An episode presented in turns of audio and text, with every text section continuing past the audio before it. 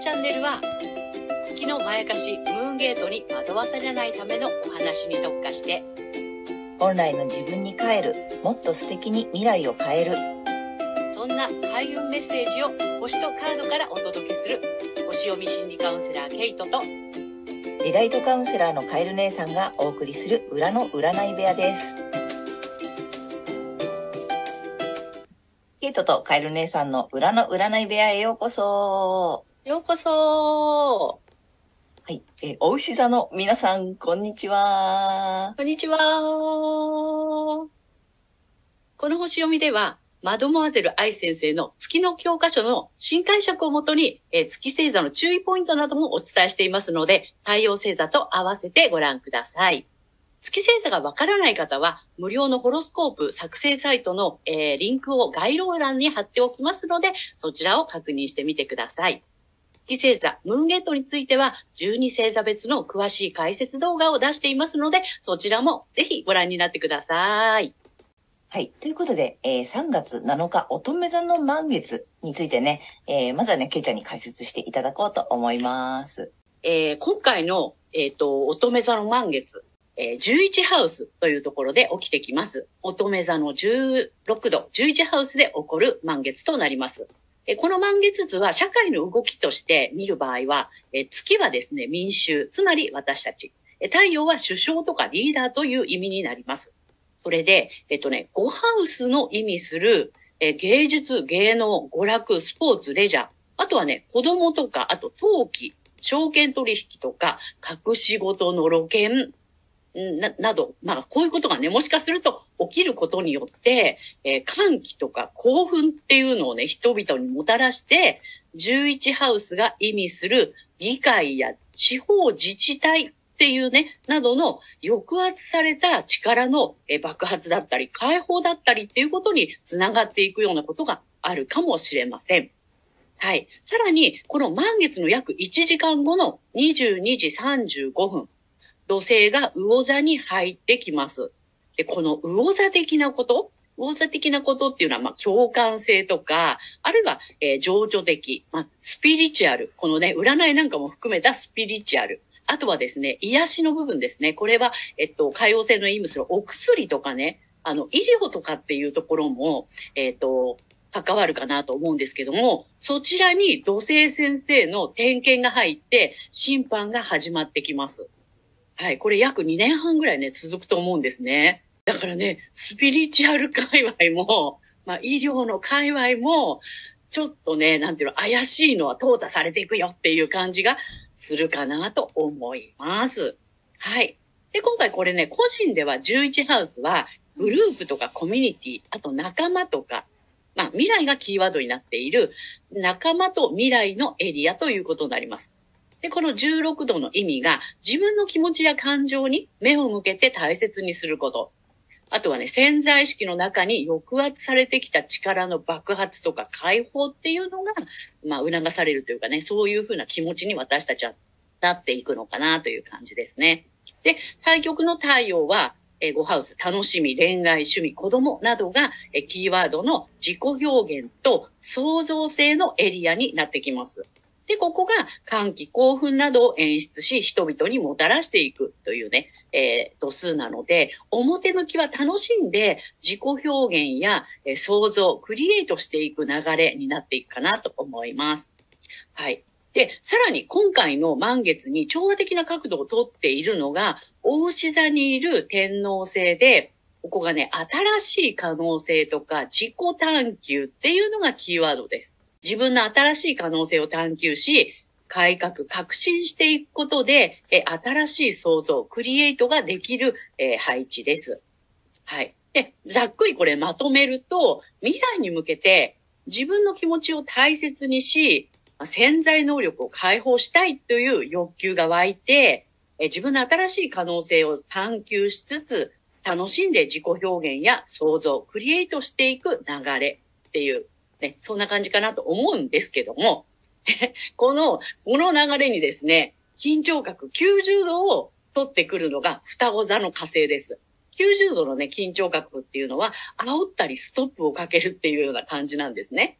で、今回、えっ、と、このね、双子座の、あの、度数なんですけども、えっ、とですね、のんびり、リラックスできる場所を作るっていう感じなんですね。で、火星は行動とか勇気とか実行力を司ってるんだけども、その火星の行動力が、のんびりしようよっていうことでね、新しいことやっていきたいなって思ってるのに、いやいやいや、ちょっとのんびりしようよっていう感じで、ストップかけるような、そんな配置かなと思います。ね。で、この火星が加わることによって赤い三角形、T スクエアという困難とか試練って多いって言われている配置ができています。なので、この突破口、ね、この、えー、困難試練を突破していく突破口は、えっ、ー、とですね、まあ、2ハウス、えー、才能とかね、五感とか収入の面で、ね、自分の、えっ、ー、と、もともと本質ですね、もともとルーツとかっていうのを確認することで行き先がわかる。本来の自分の姿に目を向けるっていうことをね、このね、困難試練、えっ、ー、と、火星の誘惑を突破できるんじゃないかなというふうに思っております。はい。えー、で、今回の、えー、この満月が、えー、大志座さんにとってね、どんな影響があるのかっていうことを詳しくお話をしていきたいと思います。はい。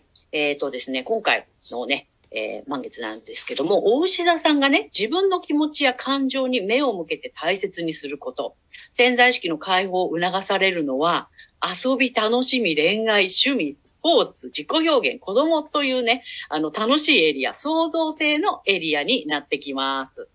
これをしたい、これが好きっていう気持ちとかね、楽しむことなどを封印してはいませんか？ね、そういった気持ちを大切にして、ぜひね、解放していただきたいと思います。はい。で、えー、さらにですね、えー、大志座さんが新しい創造、クリエイトすることができるエリアは、えー、自分自身のエリアになります。自分自身、余生、あ、ごめんなさい、容姿、個性、自分らしさ。ね。まあ、そういった面で、新しい可能性をぜひ自己探求していってください。あ、私こんなにいけてるところがあったのねとか、あ、私こういう、あの、自分らしさがあったんだっていうことをね、ぜひ、あの、新しい、あの、視点でね、こう探求していっていただければいいかなというふうに思います。はい。でですね、今回の、えー、困難試練突破口になるところは、えっ、ー、とね、血縁とか受け継ぐもの、セクシャリティの部分も含めた深いつながりのエリアになります。で、ここで、例えばね、あの、血縁なので、受け継いできた自分自身の本質、もともとだったり、ルーツっていうのを確認する。あるいはね、本来の自分の姿に、えっ、ー、と、目を向けるといいでしょう。まあ、そういったところから、もうね、こう、困ったなっていうところの突破口が見つかると思います。はい。でですね、発展のキーワードが、えー、解放とか統合です。今回はね、議論と重なっているので、それはね、ちょっと怖いとか、苦手意識を感じるかもしれません。はい。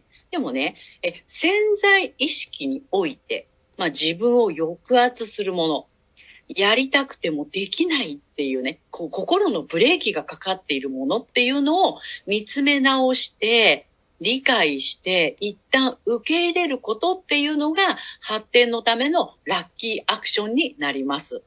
ぜひね、あ、私はこれが怖いと思っていたんだなとか、うん、あの、なんでこれができないんだろうっていうのをね、一旦ね、見つめ直して、あ、こうね、理解して、あ、受け入れがたいかもしれないけれども、一旦受け入れるっていうことをね、されるとね、これ、さらに発展していくと思います。はい。ここまでが、えー、太陽がお牛座さんへのメッセージとなります。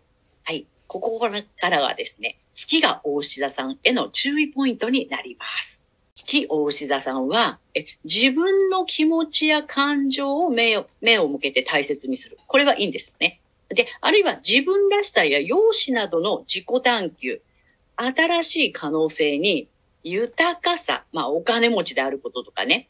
あとはえー、趣味や楽しみにおいて五感を満たすっていうことに意識が向くと月にとらわれやすくなり、悩みの元となりがちですのでご注意ください。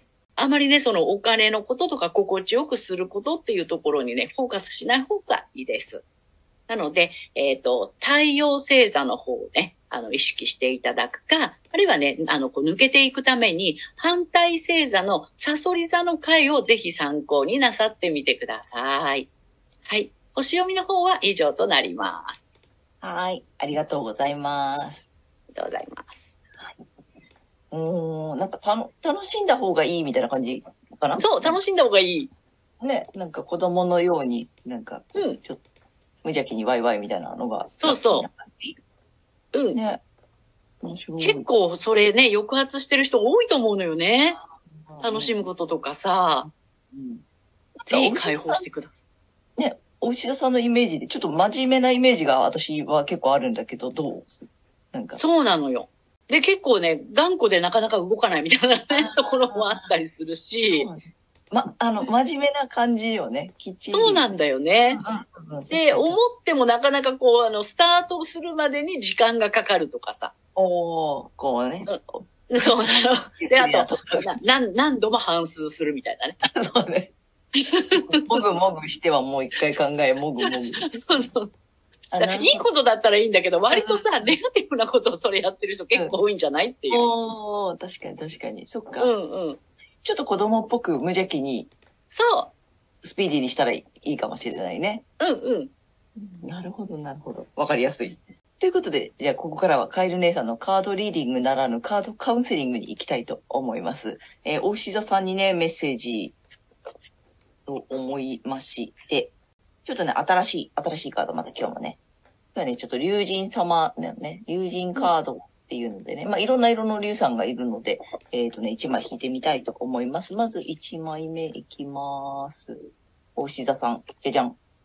お、これねお、なんかね、宝の竜なんだってえ。ほう、ほう竜。宝の竜って書いて、ほう竜っていう。だから何色っていうわけではないんだけれども、うん。でね、メッセージがね、苦手意識をなくす、だって。なんかお、お牛座さん、あるでしょ、あるでしょ。なんかそういうとこあるよね。これはいいけど、これは苦手。で、これは好きだ。あ、なんかさ、好き、苦手なことを、えっ、とさ、嫌いとかって結構言ったりさ、なんかする人いるうだからそうじゃないね。なんか苦手意識を、なんかやってみたら結構違うかもしれない。あの、かじってみたら違う味するかもしれない。うん。あの、ちょっと食わず嫌いなとこない？なんか。あるね？ね？うん。ず嫌いをね、ぜひちょっとこれを苦手意識をなくすってどういうことかなっていうとさ、食わず嫌い、ちょっと今今月っていうかこの半月 ?2 週間はさ、やめてみて、あの、食べたことない食べ物でもちょっと一口食べてみようみたいな。うん。ちょっとね、ぜひそれやってみてほしいなと思います。知らない世界が広がる。しね、子供の好奇心ぜひ活かしてほしいなと思います。で、2枚目はね、いつもの天使さんのカードに行きます。うんとね、おじゃじゃん。おあのね、秘めた思いというね、あら。ちょっと珍しいカードが出ました。うん。なんだろうね、このちょっと大間さんをね、こう、なでなでしてよしよししてるのよね。なんかとっても大事な秘めた思いが、があって大事にしてるのかな。ちょっと、ちょっと小馬、小馬ってね、ちっちゃい大間さんのユニコーンのようにも見えるしね。ううーん、なんだろうな。ちょっともう一枚行ってみたいと思うので、ちょっとね、違うのも引いてみたいな。これ、これを、ちょっとね、この、ちょっとルノルーマンとか、あの、オラクル系？オラクル系のカードで引いてみたらね、あのね、ブーケ、あら。あの、花束なのね。うん。うん。なんだろうね、この秘めた思い、花束。で、苦手意識をなくす。なんかちょっとこう大事なもの？奥の方にあるものなのかな？気がするのだが、ちょっとわかりづらいので、もう一枚引いてみたい。うん。うーん。おー。あ、ちょっとタロットで、タロットで出しちゃう、もう。出しちゃう。ペンタクル。あの、これコツコツやってるやつだね。そうだね。うん。あのーなんだろう、コツコツやってた、なんかこう、あれだな。ちょっと秘めた、裏でこっそり努力していたこととかさ、うん。頑張ってきたこととかさ、頑張ってるのを知られたくないこととかさ、なんか、例えばよ、こっそり勉強していたこととかさ、こっそり調べていたこととかさ、こっそり秘めていた大事にしていたものとか、まあそのさ、何かじゃなくてもいいんだけど、もしくは秘めた思いがあるとかさ、なんか隠していて誰にも教えてないことがあるとかさ、大事にしていたものがあるとかさ、なんかそんなものを、ちょっとさ、多分あとこれだよね。苦手意識をなくすことと、うん。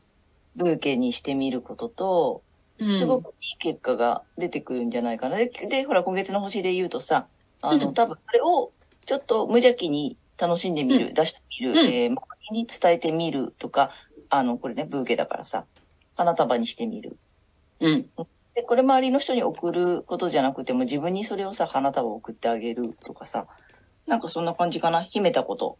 なんかこっそりやってたこととか、コツコツやってたことうんと。かね、もしかしたらなんか誰にも言わず、コツコツやっていたこととかさ、まあ言えずっていうのもあるよね。誰にも言わないで内緒っていうのもあれば、誰にも言えなかったみたいなこともさ、ちょっと出してみてもいいのかな？っていう気がしました。うん。うん。ね創造性だからね、やっぱり。うん。ねうん。まあ皆様ね、うんこの4枚見てそれぞれ受け取ったメッセージね、どこかピンとくるやつを拾っていただいてもいいかなと思うし、なんか4枚引いてみて、総合的にはそんな感じかなと思いました。はい。はい。ということで、えー今回は3月7日から3月21日までのね、えー星読みとカードリーディングをお送りしました。えー皆さん、ご自身の太陽星座の回ご覧になっていただいていると思うんですが、ぜひね、月星座の回も見ていただいて、で、あの、そして反対星座もね、ぜひ参考にしてみてください。はい。ということで、次回の放送は、けいちゃん？